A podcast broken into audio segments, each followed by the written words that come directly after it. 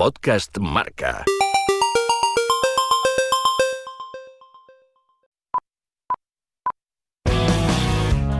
Todos debemos un día mirar para adentro.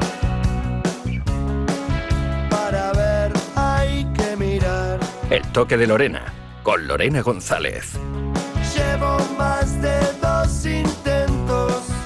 Llevamos muchos días, muchas semanas, demasiadas, que prácticamente a diario leemos información que va aumentando y llenando cada vez más de bueno, de, de, ensuciando lo que es el fútbol, lo que es la competición, lo que es la honestidad de los deportistas, los valores con los que se supone que se debe trabajar día a día. Me refiero a la operación Oikos y a todo lo que venimos siguiendo con ese supuesto amaño de partidos, en apuestas deportivas y que además cuando se va tirando de la manta sale cada vez eh, cosas peores y asuntos de los que no deberíamos hablar de la prensa deportiva. En este asunto, de este asunto sabe mucho nuestro compañero Orfeo Suárez, compañero del Mundo, que tuvo acceso al auto policial, que, que lleva siguiendo día a día todo este caso, que ha podido entrevistar también a Íñigo López en el día de hoy, que se publica en El Mundo esa entrevista. Así que él va a ser el protagonista, es mejor que, que él nos aclare cómo, cómo, está siendo toda esta operación, desde el, primer día que vimos esposados a futbolistas, que nos llamaba tantísimo la atención, además eh, algún futbolista que, por ejemplo, hacía días, apenas días, que había recibido un homenaje por el Valladolid, siendo el capitán, en fin, una serie de, de preguntas que nos venimos haciendo y que vamos a intentar dar un poco de respuesta en este capítulo de El toque de Lorena. Estamos con el compañero del mundo, con Orfeo Suárez, y mmm, él tuvo acceso, entre otros documentos importantes, a ese auto policial, judicial, que ahora nos explicará, pero él sabe además ponernos un poco en, perspectiva y, contarnos cómo empieza, cómo salta todo, todo este asunto de, de la operación Oikos. Bueno, la operación Oikos empieza eh, por una denuncia de la Federación a la Fiscalía, es decir, el sistema de alertas que manejan las casas de apuestas, las casas de apuestas legales, en coordinación con, en este caso con UEFA, alertan sobre que hay una, una variable de las apuestas que se sale de lo normal.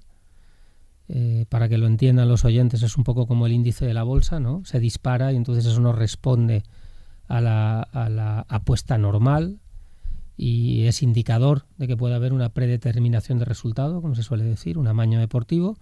La UEFA alerta a la Federación Española, la Federación Española abre expediente en el Comité de Competición, inmediatamente lo remite a la Fiscalía porque puede ser delictivo.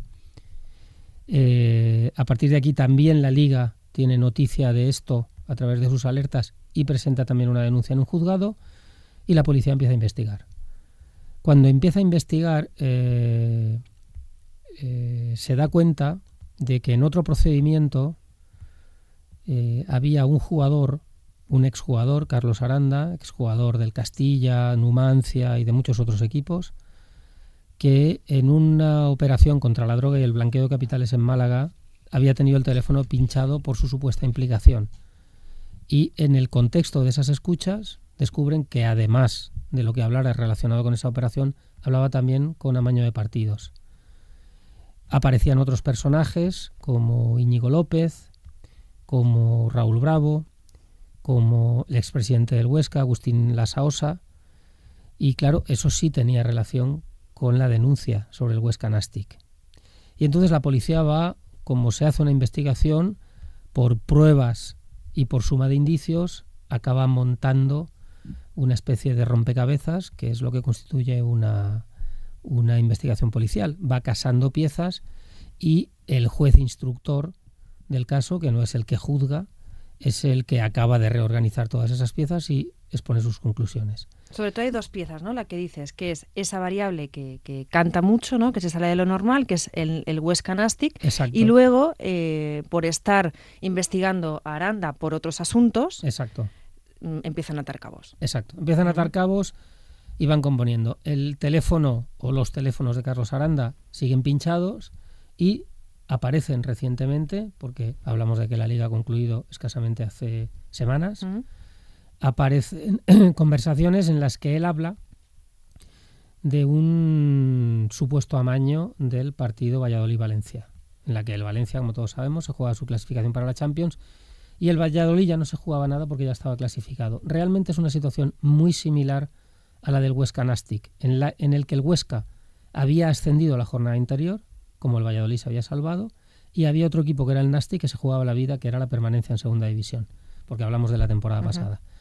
Eh, y entonces se escuchan conversaciones de Aranda, una con un amigo, en la que le dice, apuesta por el Valencia, mira hermano, el Valencia gana en la primera y en la segunda parte.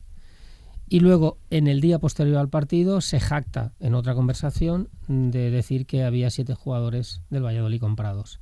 ¿Cuál es la frase que dijo sobre esos jugadores? Hay, había siete jugadores comprados, nada más. Esa es la cita Nada más. sacada de una conversación eh, pinchada a Carlos Aranda. El juez instructor eh, pone en su informe en, en un auto que siempre es preliminar, porque la instrucción todavía está abierta. Hay otro protagonista importante en todo esto que es Raúl Bravo. Digamos que, que, Aranda es el que, bueno, pues al final mete más la pata, es el más indiscreto, ¿no? Posiblemente. Yo creo que suceden dos cosas. Posiblemente eso que tú dices, Lorena, que pueda ser más indiscreto, más atrevido, menos precavido. Y, y, lo que el juez dice de Raúl Bravo es que era un personaje más esquivo y que tomaba más precauciones porque tenía teléfonos, utilizaba teléfonos encriptados. No solo teléfonos encriptados, sino que su modus operandi habitual cuando había una reunión era pedir a todas las personas que estuvieran en la reunión que dejaran sus teléfonos fuera. Con lo cual, mmm, ciertamente era más precavido que Carlos Aranda. El juez instructor sitúa a Aranda y a Bravo como los cabecillas de la trama, es decir, hace una especie de niveles de actores en la trama. Entonces coloca a Aranda y Bravo como cabecillas, coloca a, a Íñigo López, por ejemplo, como intermediario, aunque luego nosotros hemos tenido acceso a otra información y yo creo que su implicación es más lateral, como la de Íñigo. después, la de Íñigo. Y, y, a partir de ahí pone en relación al presidente del Huesca con Íñigo y a la vez con Aranda por conversaciones interpuestas y va construyendo una hipótesis de investigación.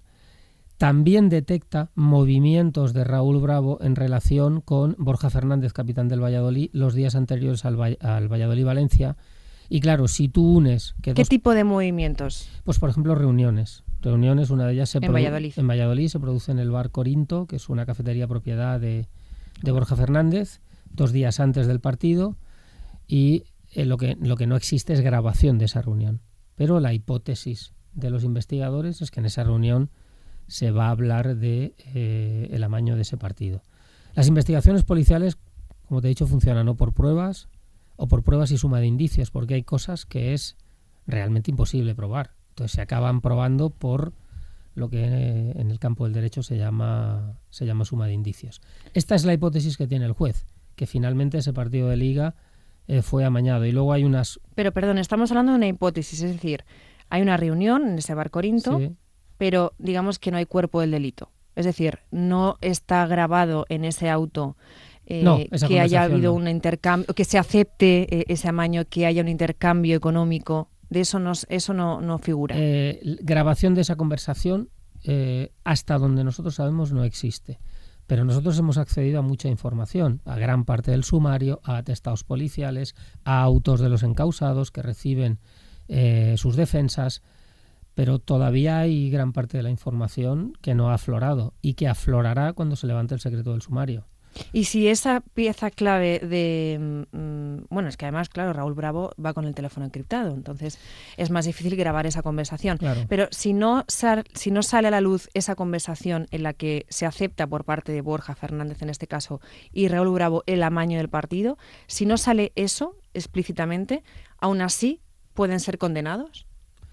Evidentemente tendrán que existir pruebas, eh, digamos, eh, plausibles para que pueda existir una condena. Además, en lo penal, en lo penal no es fácil condenar a las personas porque, porque puede implicar entrar en prisión, porque estamos hablando de, de, algo realmente muy, muy, muy tremendo y donde el sistema garantista español, pues es, eh, digamos, la presunción de inocencia prevalece sobre todo. Por lo tanto, es, difícil obtener condenas en ese campo eh, para la policía y para los jueces. Por eso yo creo que el hecho de que estas conclusiones del juez instructor sean, y las de la propia policía, sean tan concluyentes, me da a entender que tienen más indicios eh, que en su conjunto mm, van a llevar a, a considerar que ese partido Valladolid-Valencia, no sé en qué medida, no sé por cuántos jugadores estuviera amañado.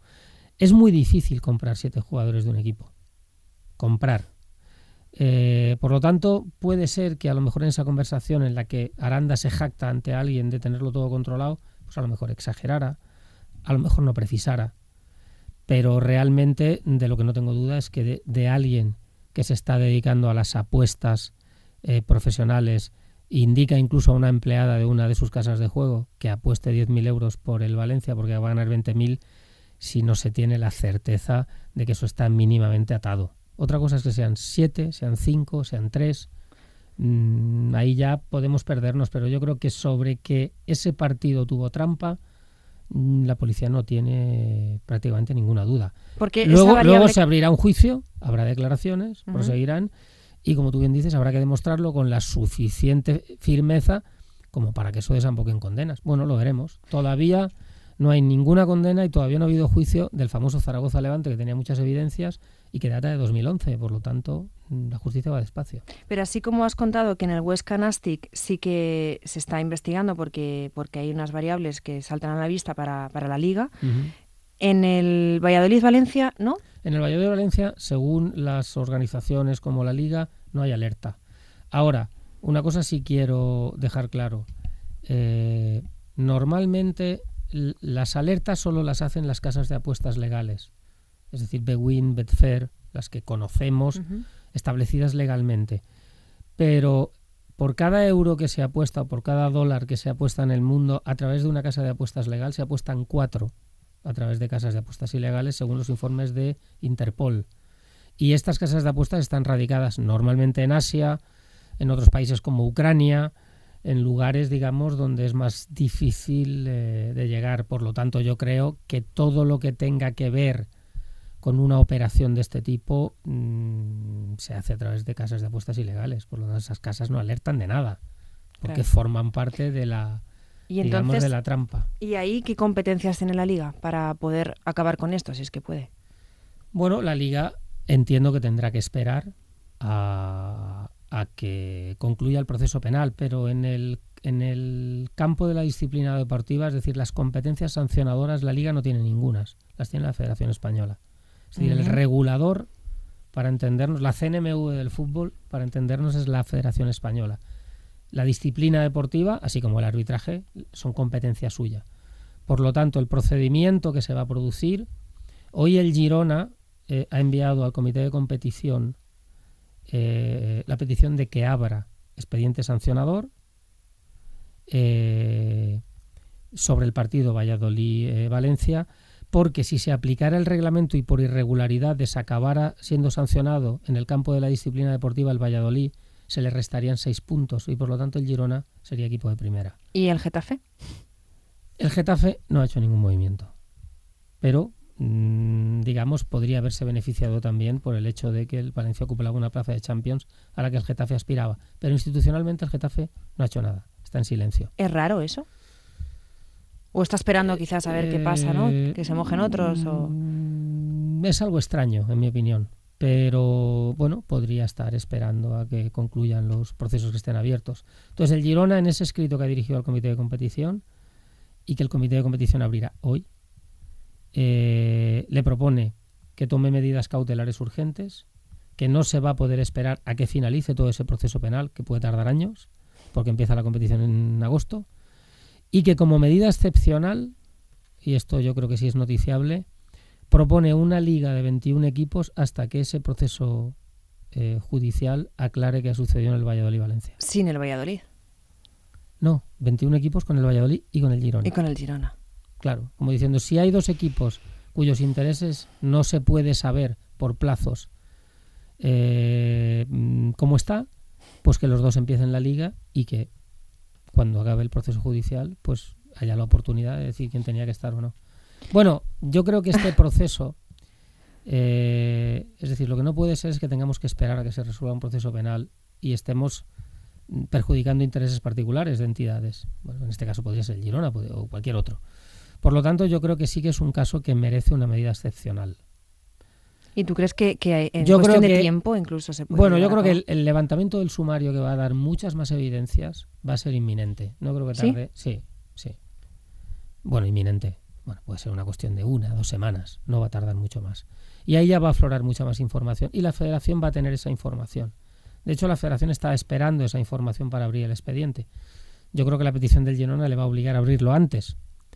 Pero con esa información, mm, si la situación es muy alarmante y la suma de indicios de que el partido estaba amañado es muy, muy grave, digamos, pues yo creo que habrá que encontrar, habrá que echar la imaginación y encontrar eh, eh, alguna medida.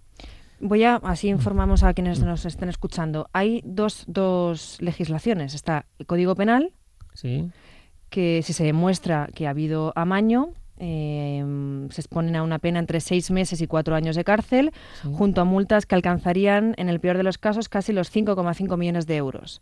Además, incluiría una inhabilitación de uno a seis años. Mm. Por otro lado está la legislación deportiva, que es a la que te estás refiriendo, que compete a la Federación Española de Fútbol y regula este tipo, de, este tipo de conductas fraudulentas y en su caso las penas son de inhabilitaciones que van de los dos a los cinco años para los implicados. Pero hay más porque también castiga a los clubes que podrían incluso perder la categoría, que también es lo que estamos diciendo, que, el Valladolid mm, podría descender. Sí, el Valladolid, podría perder la categoría si se encontrara que existe responsabilidad institucional del club en el amaño. Vale, pero si se demuestra que hay siete jugadores que, que, sí que han accedido a ese amaño, pero el club que tiene ahí de culpa, ¿no? Ya, pero entonces, es decir, una cosa es que tú desciendas a un club porque consideras que el club es responsable, ha sido parte de la trama.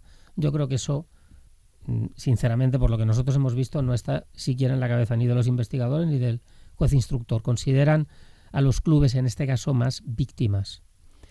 Eh, pero ¿qué sucede? Que si verdaderamente se demuestra que el partido ha tenido un resultado irregular por la implicación de jugadores de un equipo, sí que puedes dar por perdido el partido de ese equipo y restarle seis puntos.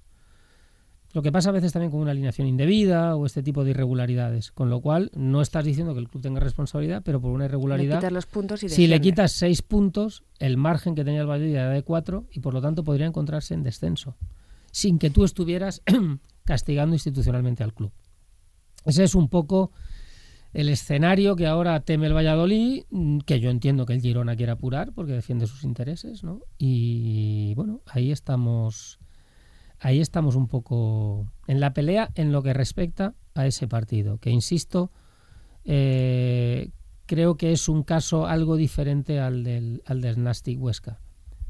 Nosotros tenemos la oportunidad hoy en el mundo de publicar una, entrevista en exclusiva con Íñigo López, uno de los eh, implicados, jugador del Deportivo, exjugador del Huesca. De los primeros detenidos. Exacto, y ahora en libertad bajo fianza, y que él nos explica, yo creo que nos aclara, que el partido Huesca Nastic era el típico pacto de caballeros. Esto lo declara también a la policía, el médico del Huesca, que lo había escuchado en el vestuario y que también es interrogado por la policía, y que dice que, eh, que es habitual que los equipos que pueden estar en circunstancias comprometidas, cuando ven el calendario, hablen entre ellos y si es en la última jornada, un poco pacten entre ellos que si en esa última jornada quien está con la soga al cuello soy yo, pues que el resultado me beneficie y si sois vosotros viceversa. Y que eso más o menos se pacta. Y Íñigo López dice en El Mundo que eso se pacta en el partido de la primera vuelta en Tarragona. Y viene a decir, oye, pues si estamos en una situación, pues bueno, pues el que más lo necesite, no nos fastidiemos. Llega esa última jornada, el Huesca ya está salvado, eh, perdón, el Huesca ya es equipo de primera y el Nasti se juega la salvación. Y entonces mm, yo le pregunto, mm, ¿y cómo se pacta eso? ¿Cómo se, ¿Cómo se lleva a cabo ese pacto en el campo, en el terreno de juego? Sin dinero de por medio. Sin dinero de por medio. Y él me dice, muy simple, bajando la intensidad. Tú, tú, juegas a baja intensidad y el rival que se lo juega todo juega a mucha intensidad. No te estás ni marcando un gol, ni dejando de marcar un gol, simplemente, mm, bueno, se lleva a cabo ese pacto por, por por intensidades, por así decirlo, ¿no? Eh, entonces él me dice que, que si ha habido apuestas mm, de variables mm, fuera de lo común, de hecho él dice que algunos jugadores lo comentaron, que estaba eso disparado y tal antes, que eso él no tiene nada que ver y jura que sus compañeros tampoco, y que puede ser información privilegiada que sale del vestuario y que algún apostante maneja. Porque sabían que iban a bajar la intensidad. Claro. Esto no ocurre solo Entonces, en el Esto no ocurre ¿es solo en el delito? Eh, yo creo que desde la tipificación del fraude deportivo en el Código Penal puede haber alguna responsabilidad penal pequeña. Pero entiendo que no es lo que la trama busca. Lo que la policía busca es un gran operativo de utilización del amaño deportivo en apuestas. Esto es un amaño mm, con un objetivo deportivo, que es la salvación de un equipo en este caso, pero no con un enriquecimiento personal. Por lo tanto, yo creo que eso Que ahí no- entra sobre todo este personaje que es Aranda. Exacto, exacto. De hecho, la policía en sus últimas conclusiones, a las, las últimas a las que hemos tenido acceso, mm, da por hecho que lo que publicábamos ayer en el periódico, que el dinero utilizado para amañar los partidos y utilizado en las apuestas es blanqueo de dinero conseguido en el tráfico de drogas, que es una de las cosas por las que empezaron a investigar Aranda.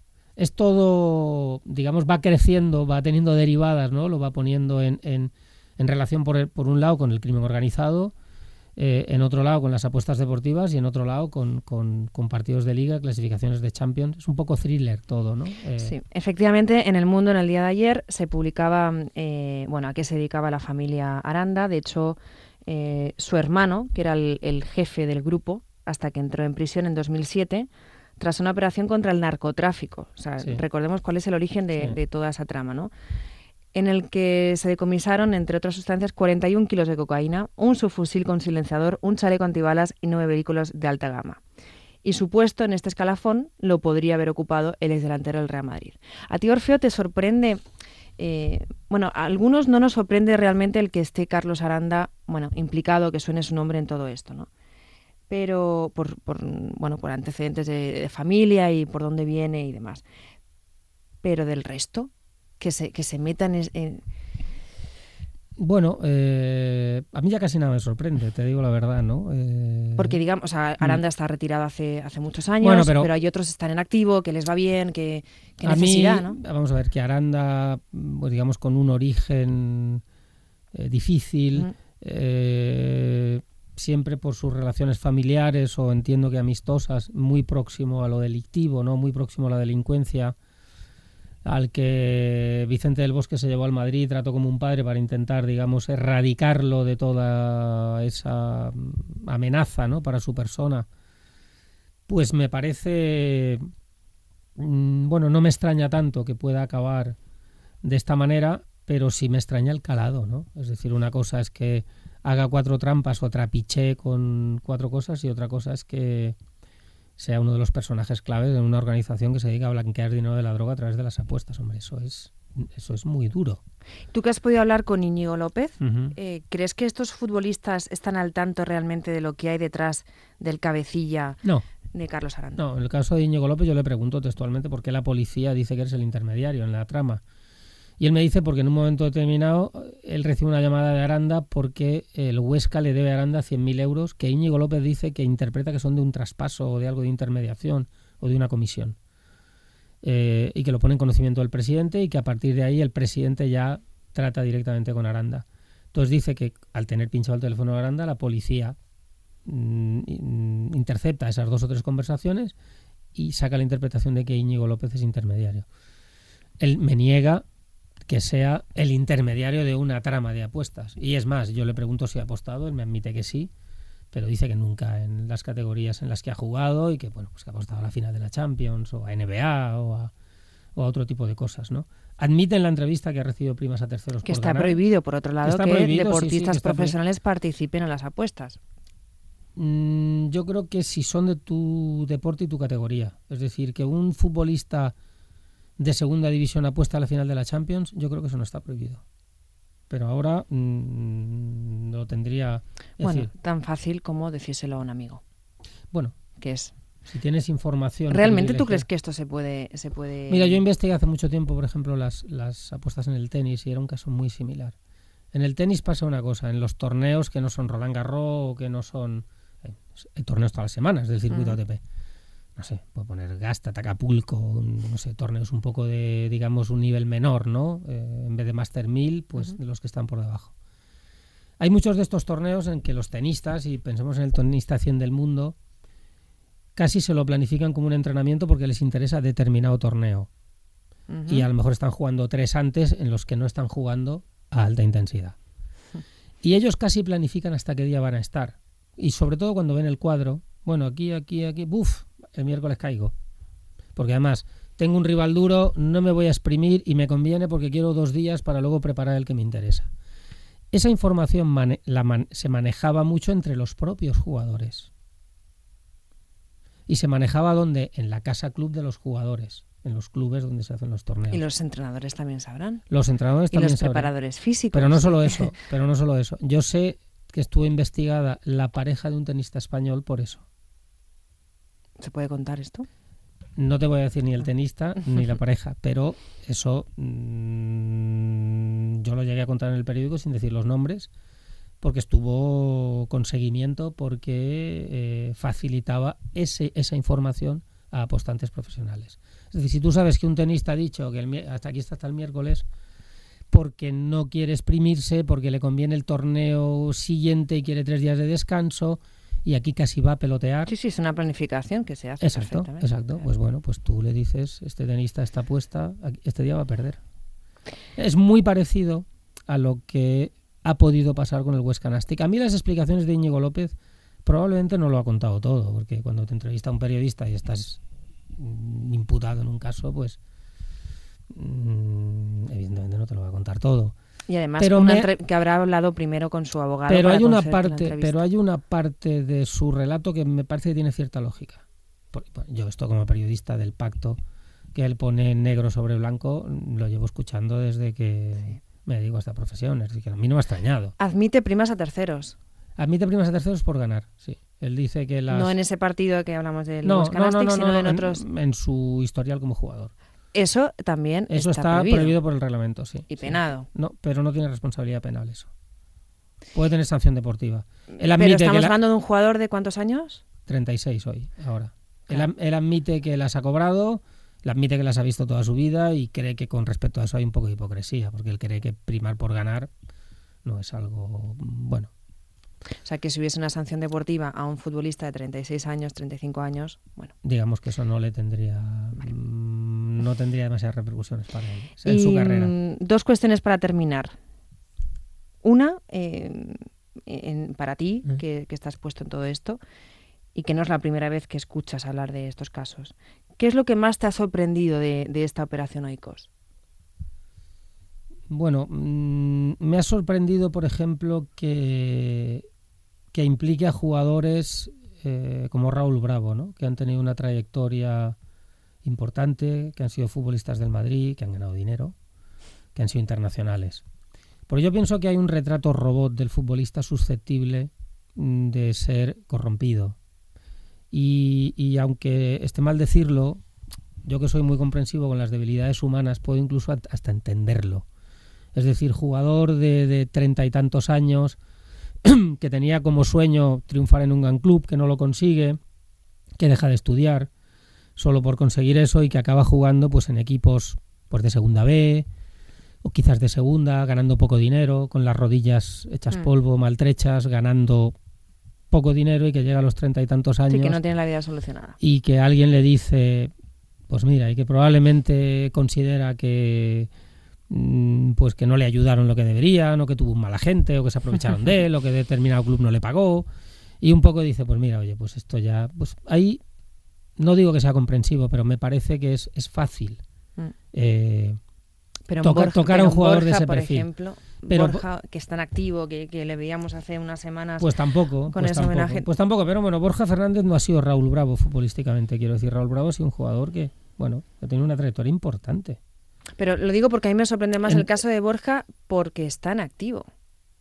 Porque no, no, no, entiendo que Raúl Bravo ya está alejado de todo esto y bueno, pues se puede dedicar a otros quehaceres, pero ya, bueno, pero pero tiene una imagen, tiene tiene, es decir, eh, no sé, representó algo en el fútbol, fue internacional. No, no, no sé qué dinero tendrá Raúl Bravo, no lo sé, lo desconozco, pero bueno, pues, por, sí, sí, no, sí. Pues, suficiente para vivir. Sorprende todo, suficiente ¿no? para vivir y su familia. Y por supuesto me sorprende Borja Fernández, jugador capitán, una trayectoria en el Valladolid. Pero bueno, hemos visto otros muchos casos, ¿no? En el siguiente juicio que vamos a tener a partir de otoño, el Zaragoza Levante, quiero recordar que está, tendrá que ir a declarar Gaby, que ha sido capitán del Atlético de Madrid durante muchísimos años y un jugador que ha ganado mucho dinero y muy ejemplar en muchas cosas. ¿Cómo está ese tema? Bueno, pues pendiente del juicio. Digamos, ese caso, ese caso ya se instruyó, ya fueron a declarar y ahora tendrán que ir al juicio. Vale, entonces ahora vamos a jugar a que adivines qué puede pasar. Que hagamos un vaticinio eh, por lo que tú hueles y percibes y sabes. Yo creo que en el Huesca Nastic va a haber sanciones eh, y creo que van a estar en el ámbito de lo deportivo. Creo que creo que Valladolid, Valencia, Valencia por supuesto no, perdón, pero creo que Valladolid eh, como persona jurídica, es decir, institucionalmente no va a tener responsabilidades.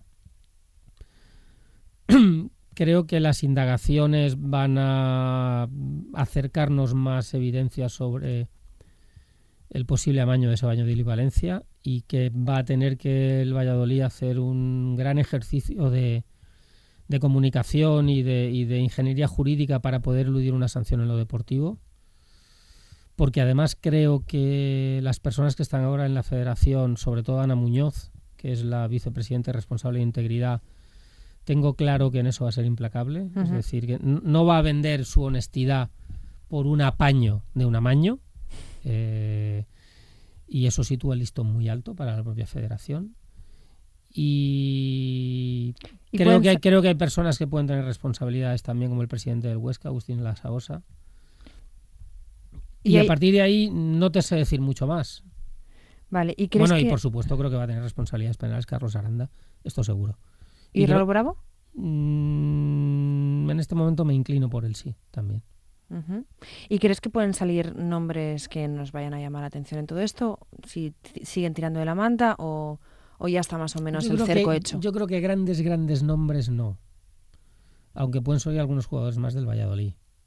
Pero cuando hablamos de grandes nombres nos referimos a nombres que todo el mundo considera.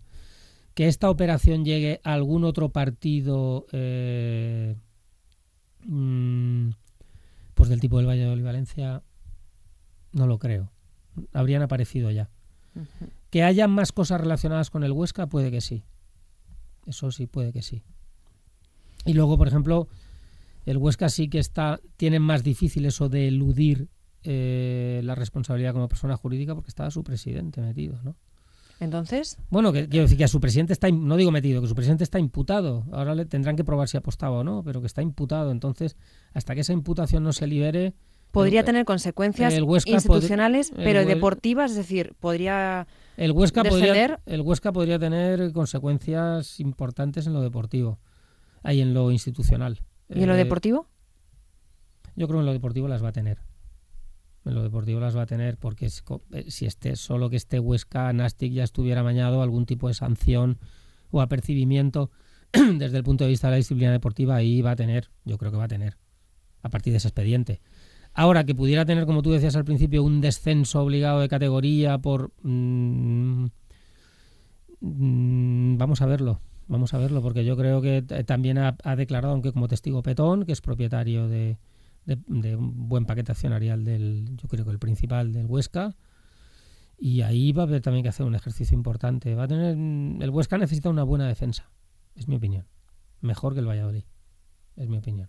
Wow, bueno, te agradecemos mucho que hayas puesto un poco Gracias de luz y claridad en todo es este muy difícil, puzzle. es muy difícil, es muy difícil. Es difícil, porque hay demasiada, difícil, demasiado, bueno, iba a decir una palabrota, pero sí, mm, Sí, un- mugre y, Y aparte que es un puzzle, yo Sí. entiendo que para el oyente es difícil de entender, pero bueno, esperemos haberle alumbrado. mucho rincón algo. oscuro ahí muy feo que no queremos no queremos que se, que se repita y hablar de esto en la prensa deportiva, mucho menos. Esperemos gracias, hablar poco. gracias Orfeo. Muy bien, que sigas currando también Gracias. con este tema. Gracias. Hasta luego. Podcast Marca.